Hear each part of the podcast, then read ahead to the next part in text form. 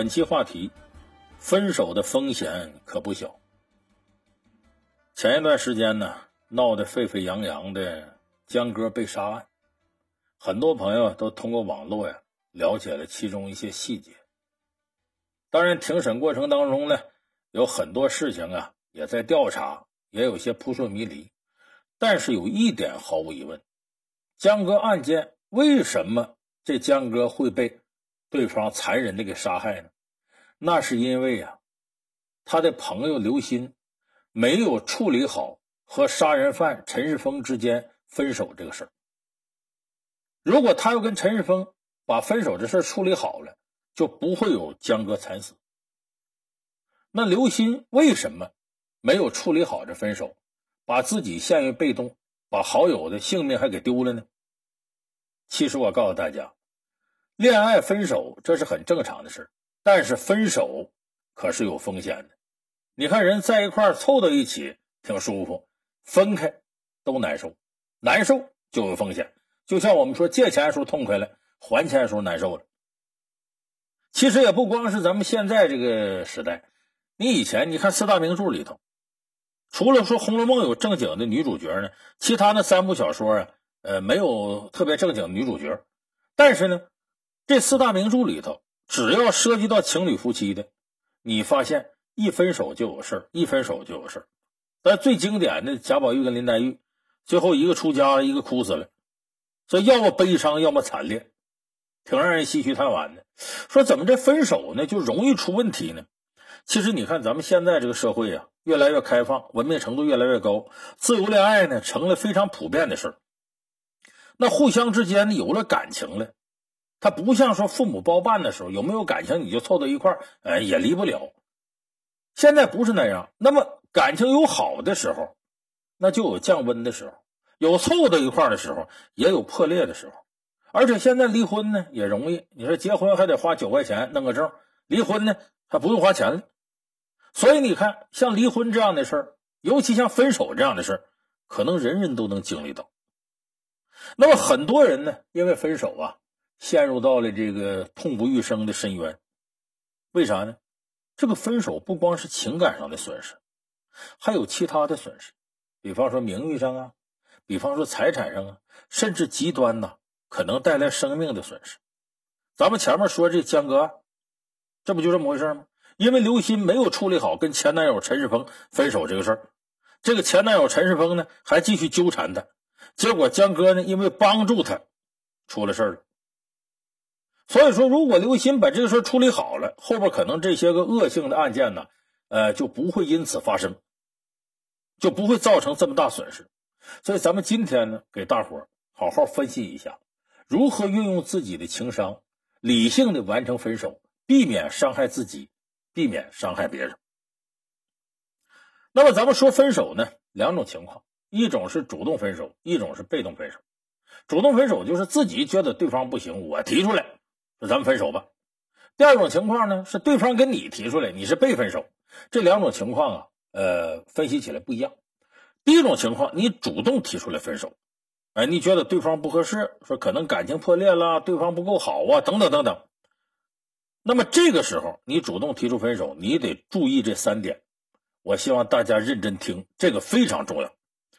第一个呢，你别拖泥带水，就是干净利索。一了百了。第二个呢，你千万别因为要分手，就在对方的要求面前一再让步，一再往后退。第三个呢，尽可能别激怒对方，和平处理。只要大家情绪不激动，一冷静下来，那很多呀，呃，恶性的事情就不会发生。那么这三条特别重要，咱们一条条给大家说。第一个。就是你提出分手的时候，一定要干净利索，不要拖泥带水。那么咱们说这刘鑫，他在决定分手的时候呢，做的可以，他是当机立断的。你看这个案件出来之后呢，呃，杀人犯陈世峰的母校华侨大学还特意出来声明一下，说在校期间呢，陈世峰呢曾经跟同学发生过纠纷，经老师批评教育呢，双方达成和解了，陈世峰当面向对方道歉。后来呢，有人专门扒过这事儿，说那不是同学，那是陈世峰当时女朋友，他把人家给打了，打的挺严重。其实我告诉大家，像打老婆、打女人这个事情，有第一回就有第二回，基本没有最后一回。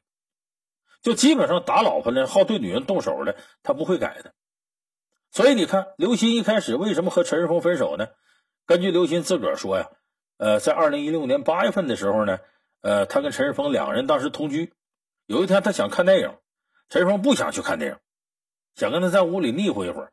结果呢，两人意见没统一，陈世峰就觉得自个儿的面子呀受伤害了，就动手了，打了刘鑫。当然打的不是很严重，但这个事儿呢。刘鑫特别果断，当时就正式提出我跟你分手。完了，马上呢就搬离了跟陈世峰同居那个住所。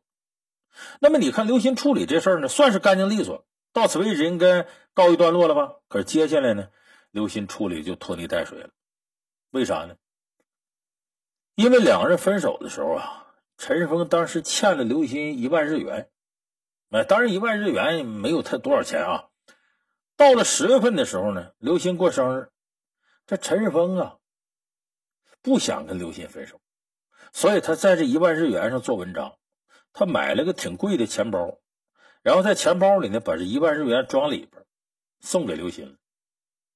就借着还刘鑫钱这过程当中，买个贵点钱包是希望修复两人关系，咱俩接着好。照理说这刘鑫，把一万日元拿出来，钱包应该还给他。就你欠我的，咱们弄得干干净净的啊！可是这钱包咱俩没有关系了，我不能再收你礼。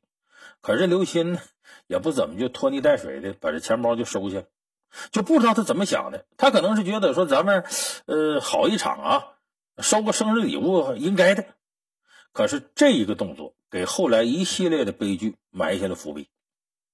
咱们说陈世峰呢是一个挺暴躁的人，但他前面那个前女友啊挨了一顿打。两人关系就结束了。结束之后呢，他给人道过歉，可见呢，就分手这事儿不足以使陈世峰啊恼羞成怒就杀人。那么，刘鑫收了他这钱包，可造成了他后来情绪冲动。为啥呢？刘鑫收他钱包，有人说这叫什么大事？一个钱包呢？我细细给大家分一下，刘鑫不该收这钱包，是因为他收钱包犯了两个错误。第一个呢。就是给了对方啊不必要的希望。咱们大家都知道，人都有这样心理，就是你对任何一件事啊，就是我啥希望都不抱了，这个事儿就落空了，对你影响也不会太大。可是你要对一件事产生极大希望的时候，咱们都知道，希望越大，失望越大，你就接受不了这个事情落空。咱比方说买彩票，没中奖，咱基本没见着谁在那又哭又闹的。可是你要买了彩票呢，比方说七位数，你前六位数都对了，就最后一个数不对，你说你是不是有点难受？你说我当时要再蒙一下子，没准就蒙对了，哎呀，都睡不着觉。那么要是你这彩票真中了奖了，你去领奖，搬到彩票丢了，你是不是死的心都有？所以我说，你离希望越近，越有希望，你失望了之后，你越受不了。所以呢，我以前做体育评书时候给大伙说过。那个奥运会上啊，你发现那个铜牌获得者的幸福感高于银牌获得者。要说铜牌不如银牌，怎么铜牌更幸福呢？因为最后一战，铜牌是三四名决战，他赢了，他没进决赛，他也知道自个儿得了铜牌就是最高的这个荣誉了，他很满足。银牌不是进了决赛，他希望值高，他希望得金牌，结果最后一战他输了，你想他失落感多强？所以，就什么事就怕给完了希望之后，又把希望破灭了。这人往往心理上受不了。所以你看，这个刘鑫呢，把钱包收下来了，他等于给了陈世峰一个信号，就说呀，我还有戏，我跟刘鑫还可能复合。刘鑫以前呢，就是在我这儿撒撒娇、闹闹情绪啊，矫情。所以他带着这样有戏的心情，继续纠缠刘鑫。后来发现刘鑫真是确实。不想跟他在一块儿了，他希望落空了，而且他这时候感觉什么呢？你看，你还收了我钱包，我觉得有戏，最后你又不干，你这不耍我呢吗？所以他自尊心感觉到被践踏了，这个时候他有点受不了了。所以我告诉大家，刘鑫收了钱包犯的头一个错误是什么呢？给了对方不必要的希望，结果后来这希望破灭了，他受不了了，这个错误非常严重。第二个。刘鑫收钱包犯的第二个错误是增加了两个人的分手成本。说什么叫分手成本呢？就是你恋爱或者成家以后，你投入的金钱、时间乃至感情，这都叫成本。你会发现，两口子一旦要打着鸡飞狗跳离了，那种仇恨呢，比普通人的仇恨都大。为什么呢？就觉得我在你这付出时间、付出金钱、付出感情，没有得到回报，所以他恨你。所以有的时候分手呢，不是形同路人，那是形同仇人，就是因为他觉得这个分手成本太高了。你看，为什么有很多女人奇怪说：“你看谁谁谁啊，她特别能花男朋友的钱，就个败家娘们。”可是这两个人感情看起来呢，说不太和谐，但是男朋友也能受了她，还就不分手。你说这是为什么呢？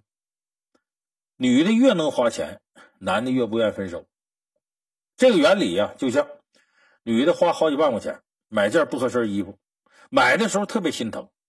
你看这衣服再不合身，他搁家里十年都舍不得扔，为啥？他心疼。他要是花二十块钱买的，回去一穿不合身，第二天扔垃圾桶去了。就无所谓了，所以这就人心理。他觉得呢，分开的成本太高了，他就舍不得，他就想把你留在身边，他就会纠缠。其实这个事不止谈恋爱，你看前一段时间有个新闻，说有个老头啊收到诈骗信息了，说你中奖了，你得先付税款，再给什么押金。这老头给骗子汇去好几万，这骗子一看呢，说这老头挺好骗。就不断花样翻新，一会儿要手续费呀，一会儿又什么增值税发票什么的，结果这老头就不断给他钱，到后来这骗子都想不出啥理由了，就把老人信息交给另一个骗子，另一个骗子接着骗，最后连第二个骗子都想不出啥理由了，就直说了：“说行了行了，你别给我钱了，我告诉你，我是个骗子，我骗你了。”这老头才想起报警，这时候他已经被骗了将近一百万了。这警察说：“你不傻吗？你不知道他是骗子呀？”老头说：“说我也猜着了，但我不愿意信。为啥不愿意信呢？他已经付出这么多了，他就觉得这个，你说这要是骗子，我前面的付出白付白付出了。你说他万一要不是骗子呢？我前面的付出不就都捞回来了吗？所以他把自己呀想象的呀这个事儿运气很好，说可能对方不是骗子。为啥呢？”这老人觉得跟这骗子分手就把这个过程结束了，他的成本太高了，前面他花费太大了。一旦要是他承认这是骗子，他不但得承认自己是笨蛋，而且损失这么钱，所以他宁愿呢，我自我麻痹，我不舍得结束这场骗局。现在很多骗子就是抓住人这个心理。那么对于谈恋爱、结婚，这情侣也是一样。我要是结束了呢，我还得承认我的在感情中是个失败者啊，我不愿面对。而且呢，我在你身上啊付出的金钱、付出时间这么多，我不甘心。所以刘鑫收了一个钱包，第一个给了陈世峰希望，第二加大了分手成本。那陈世峰觉得这么分手我不甘心，所以这后边这悲剧啊由此就酿成。所以我告诉大家，第一个，分手不能拖泥带水，不能人给你个东西你怎么着还啥的，这事儿后患无穷。第二个。分手的时候，你千万不能做出任何让步。很多人分手的时候呢，不甘心，比方提出请求：“哎呀，咱俩好一回也不容易，这感情，咱们最后来次烛光晚餐吧，咱最后看场电影吧，来，咱俩最后拥抱一次吧。”我告诉你，千万不要给对方这样机会，特别是对方要威胁你的时候，你千万不能让步。你就拿刘鑫这个事儿，他做出什么让步呢？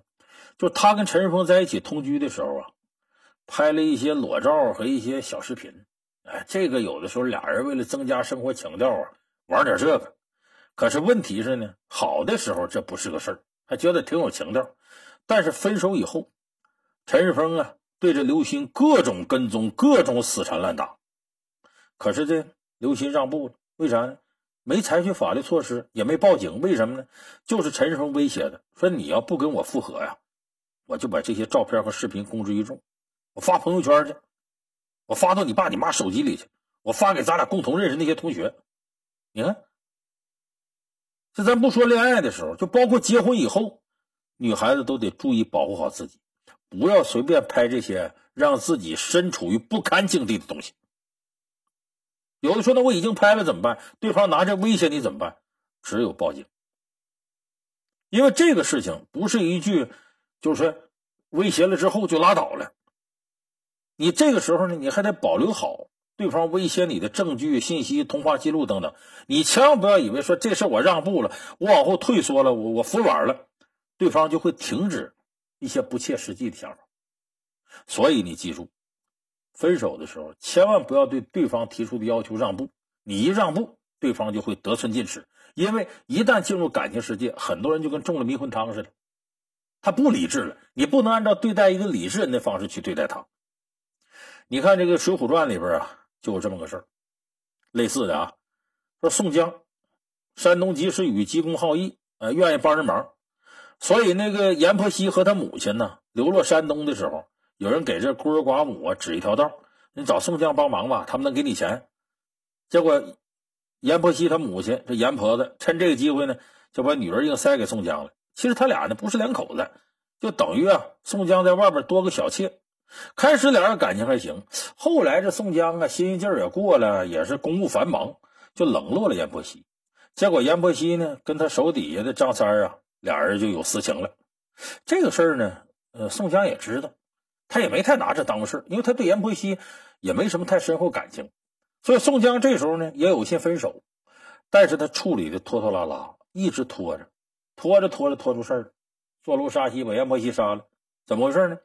这个阎婆有一回啊，生拉硬拽，说呢，呃，大官人呐，呃，这个黑三郎嘛，宋江，你呀，跟我女儿见一面吧，多长时间都没见了，你俩你总不在一块儿，两口子哪行呢？其实这个阎婆子呢，是希望宋江跟自己女儿好，因为宋江有钱呢，呃，他这个后半辈子也算有依靠了。这宋江呢，开始推说，我呀忙，我今天去不了，明天再说。但推来推去呢。不得已说：“你别拽着我了，街上这么多人，我今晚上我就过去。就如果他不答应过去，不让步，其实没事后来的事结果他这个呢，一答应让步，说今天我去，坏了。当天咱们都知道，晁盖打发赤发鬼刘唐啊，给他送封信，又送了一些呃金条什么的。宋江就连信呢，带一根金条啊，就收下了。结果呢，他晚上到了阎婆惜这。”阎婆一看他回来了，误会了，以为这宋江啊对他还有意思，不放手。他自个儿想的什么如意算盘呢？想跟那张三啊俩人双宿双飞，不想跟宋江了。所以这时候他看宋江来了，心里烦的不得了，就想我怎么能把这黑三郎搞定呢？正好宋江跟他睡在一块呢，他把宋江公文袋解开了，就找到宋江私通晁盖的这封信，还把这金条拿出来了。他用这个威胁人宋江。哎，说咱俩分手不说，我得讹你一把，你得给我钱。说宋江一着急一上火，把阎婆惜给杀了。所以这个事情，如果宋江一开始说我不让步，晚上我不上你那去，他就没后来这些祸事。所以说要分手，咱就干干脆脆的，别拖泥带水，也别在这时候啊心一软让个步，这有可能都是接下来的隐患。那么分手的时候，除了不拖泥带水，千万别让步，还有一条。尽可能别激怒对方。你看阎婆惜和宋江，他两个人都想分手。其实，可在这个时候呢，从阎婆惜角度说，他犯个大错误，是吧？他激怒了宋江。他是怎么激怒宋江的呢？就前面我说，拿这封信威胁他，你这个事触及了宋江的底线。如果这封信露出来，宋江全家男女老少都得满门抄斩。你这种事他能接受吗？所以宋江急了。就说这时候你千万不要把对方情绪引到极端的地方，就他这个哪块是要害，哪是肺管子，你猛戳这不好。这个错误刘鑫也犯了，他是怎么犯的呢？他在他分手之后几个月的时候，刘鑫在一个拉面馆里打工，这陈世峰堵着门把他给堵住了，说在门口说这陈世峰就跟他纠缠。这个时候呢，正好刘鑫呢有一个同事男的叫小林，刚下班。从拉面馆出来，这个刘鑫不管三七二十一，抓住小林跟陈世峰说：“你别纠缠我了，这是我男朋友，我已经跟他好了。”这件事这陈世峰非常生气。后来呢，据说呢，他还恐吓过这个小林。不过呢，这个 之后他不就把江哥给杀了吗？所以他也没机会对这小林怎么样了。所以很多人知道这个事儿啊，都感叹呢：这小林是捡了一条命，要不然这陈世峰可能杀他。就这个事情，刘鑫做的既自私又不明智。他不光是把自己呀置身于一个危险当中，他还拉了个垫背的。他拉着垫背的，可把陈世峰给激怒了。对于陈世峰这种性格极端的人呢，在另外一个男人面前宣布我和你没关系了，我跟这个人好了，对他来说是对自尊心最大的一个践踏。他可没有那种心胸，哎呦，你是我的红色接班人，他心里拿你当天大的仇敌。所以说，如果在这个之前说陈世峰还没有杀人的心，那么从这一刻开始，他可能就动了极端念头。只不过他还没来得及去杀这个小林呢，他先把江哥给杀了。所以说，分手的时候正确做法是什么呢？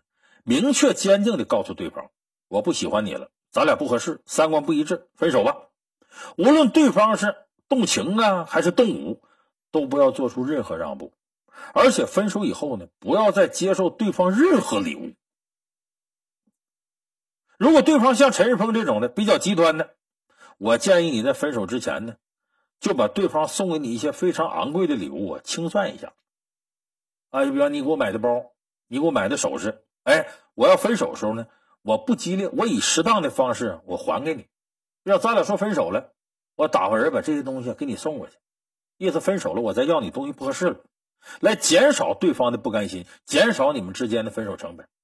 有的那个女孩啊，不知道自重自恋啊！我跟你在一块我也付出了啊！我收你点礼物怎么了？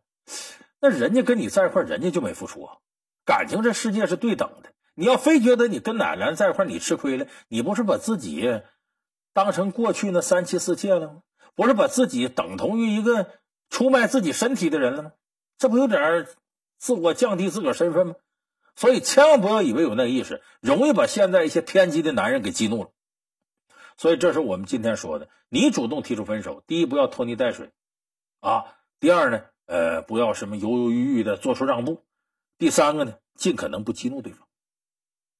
那好，第二种情况呢，是你不是主动提出分手，你是被分手，就对方跟你说分手。那么这时候要注意什么呢？怎么样通过情商来止损呢？就是千万别贪恋感情的泥潭，因为这时候感情对你来说已经不是。清水了，而是泥潭了。说贪恋泥潭是什么意思呢？心理学有个理论叫泥潭效应，啥意思？咱打个比方啊，说你看到有一个地方啊，有个特别美的一块水塘，你就进去呢想游个泳，结果进去之后发现呢下面都是泥。可是这时候呢，很多人明知道是泥，他不愿出来了。为啥呢？你一出来一身泥，别人就看出来，就得笑话你。但是别人你不出来，别人从外面看呢，还觉得这这水挺清。你看。挺羡慕他，在里边你看多舒服，所以这就叫泥潭效应。但是泥潭毕竟是泥潭，人在里边是不舒服的，对心情有害，对身体有害。这个时候及时跳出泥潭，别怕别人笑话。咱很多人接受不了分手，就是啊，你看我跟他挺好，大伙说我们郎才女貌，结果他提出分手了，你说我多丢人啊！就好像我在感情世界多失败似的。其实这个呀，再怎么丢面子。也比身体、心理受到伤害要大得多，哎，比那个要强得多。你看《水浒》里头武大郎，他为什么那么惨呢？他明知道自己老婆潘金莲跟西门庆好上了，心思根本不在他身上。如果你大大方方的，这老婆我不要了，休了吧。大丈夫难免妻不贤，子不孝。我让你跟西门庆好去吧，他就没后来那些事儿。可是这个武大郎在泥潭里头呢，不愿意翻身。死抓着潘金莲不愿放手，还威胁潘金莲：“等我那兄弟武松回来，怎么怎么不会放过你？”结果导致这几人一商量，把他给毒死了。武大郎喝药嘛，吃也得死，不吃也得死嘛。所以到后边他弟弟给他复仇，武松也没得着好，最后是刺裴孟州。所以说，被动分手，你要赶紧从泥潭里出来；主动分手，你得保持理智，别拖泥带水，别做任何让步，别激怒对方。当然了，咱们希望的是天下有情人终成眷属。哎，能不用到分手之伤呢，就别用。但是分手有时候难以避免了，大家就不可意气用事，要用自己的情商呢，哎，及时的来止损，避免造成更大的损害和伤害。